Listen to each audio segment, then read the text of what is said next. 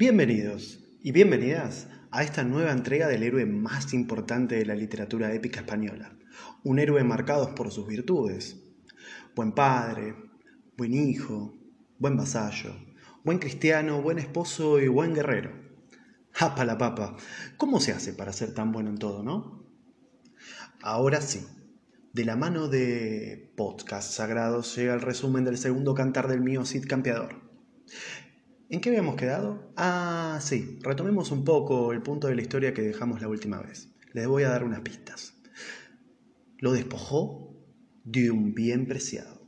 Lo persiguió hasta detenerlo y lo derrotó. Le sacó todos sus dineros y le dio de comer con ellos. Finalmente lo liberó. ¿Ya sabes de quién habló? Claro que sí, estamos hablando del conde de Barcelona, ese hombre que comprendió que el honor no es una cuestión de títulos y heredades, que el honor se construye respaldando sus palabras con acciones, que el honor... Sí, ya sé, me extralimité. Bueno, basta de charla, es importante que sepan que en este cantar segundo pasa lo siguiente. El Cid marcha a Valencia, los valencianos y las valencianas también marchan, pero rodearlo. Eh, Transitan de noche y en torno a Murviedro plantan sus tiendas. El Cid advierte su presencia y dice algo así. Claro, tienen derecho, pero nosotros también, y yo tengo que recuperar mi honra perdida. O sea, esto termina en combate, sí o sí, no hay otra. El Cid decide esperar y esperar tres días y en la víspera del cuarto le pide a sus caballeros que se preparasen para atacar en la mañana del día siguiente. Obviamente, sus huestes atacaron, acataron la orden. Al día siguiente, unos atacan por enfrente y otros por detrás. El Cid y sus caballeros vencen. La fama del Cid suena por todas partes. A partir de ahí, el Cid sigue su paseo triunfal y durante tres años, sí, sí, sí, escucharon bien, tres años, gana muchísimas ciudades cercanas a Valencia. Los de Valencia empiezan a pasar penurias porque tienen muchísimas dificultades para la provisión de alimentos, ¿no?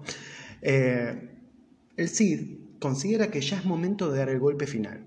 Valencia, hasta el caer, mujeres y niños están muriendo de hambre, convoca a los pregoneros y ha decidido esperar tres días para que se sumen refuerzos desde Castilla. Es sabido que el dinero y el poder también son elementos indispensables para seducir y convencer a más adeptos. El Cid rodea Valencia por espacio de nueve meses. Al décimo, Valencia se rinde. El Cid ordena que flameen sus banderas cristianas.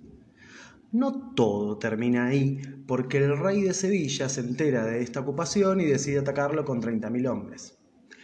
Pero el Cid sigue con su paso arrollador y los sevillenses se rinden frente a su poderío.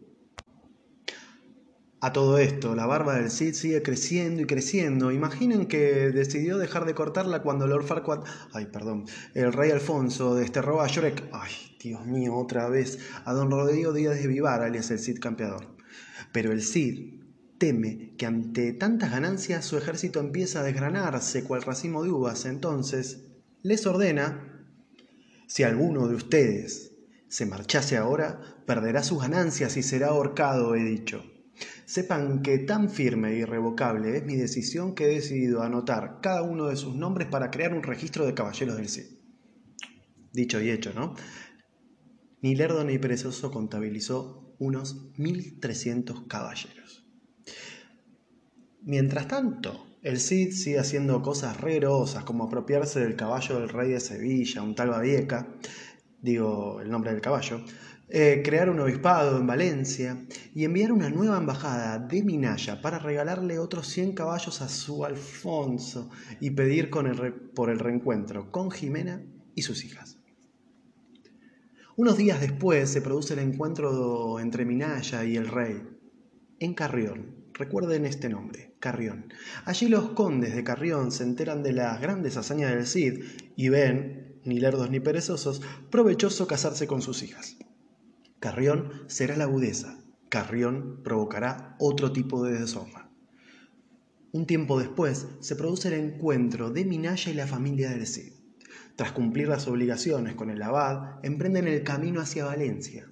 Allí se le suman Muño Bustios, Martín Antolines, el obispo y el alcalde Aben Galbón, un moro amigo del Cid que vivía en Molina. llegó el día. El Cid pide que traigan a Babieca.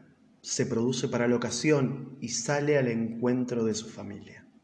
Tanto tiempo había pasado y tantas veces había imaginado el encuentro, esta vez se hace realidad.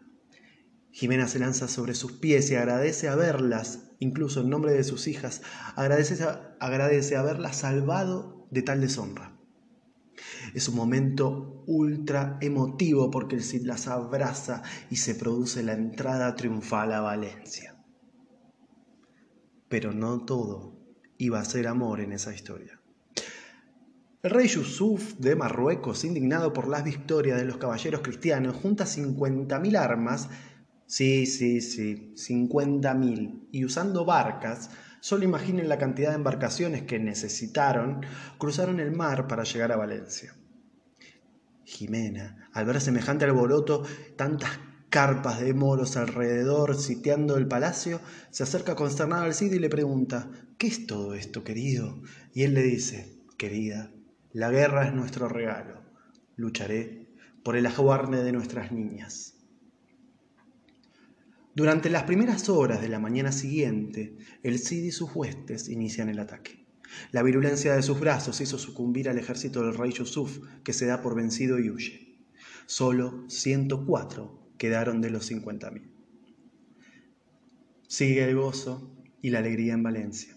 Tal es así que el Cid decide comunicarle a Ximena que han decidido casar algunas de sus doncellas con sus buenos vasallos y que además las congraciará con 200 marcos. Los regalos no terminan allí, ya que también decide enviar una carpa marroquí y 200 caballos a su rey, a su Alfonso. Minaya nuevamente debe marchar a Castilla. Esta vez, el rey recibirá a Minaya con todos los honores delante incluso de los infantes de Carrión y el conde García Ordóñez, eterno rival del Cid que reúne a su familia y empieza a manifestar que la fama de este Cid está apacando las suyas. Para ese entonces, Diego y Fernando, los infantes de Carrión, ven su oportunidad para pedir casamiento a las hijas del Cid y hablan con Alfonso para que intercediese. Pero Alfonso duda porque piensa, ¿por qué alguien a quien este rey trate tan mal accedería a ese pedido? Igual lo hace y le ofrece un encuentro presencial para expresarle su gratitud al Cid, porque es rey es el rey y los reyes hacen lo que se les place. Minaya y Pedro Bermúdez escucharon atentamente la palabra del rey y se comprometieron a ser intermediarios en el pedido.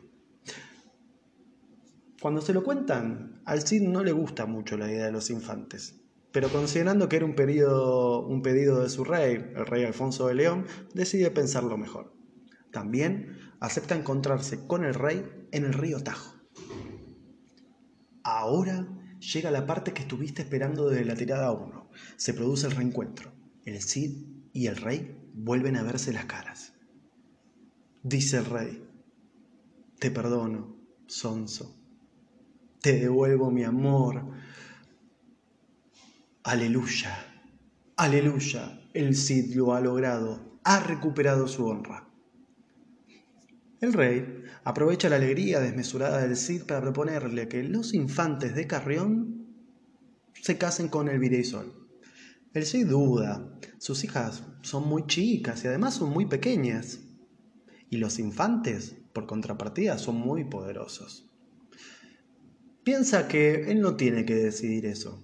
Y le dice al rey, decidilo vos, Alfón. Estoy, estamos a vuestra merced. Pero te digo una sola cosa, ¿eh? Yo ni loco las entrego. No voy a legitimar la entrega de sus manos. Si querés, que lo haga otro. El rey piensa que la propuesta del Cid es sensata y se autodesigna padrino de la boda y también representante a Minaya, su representante, ¿no? El Cid empieza la marcha y, e inicia el proceso de las invitaciones a la boda.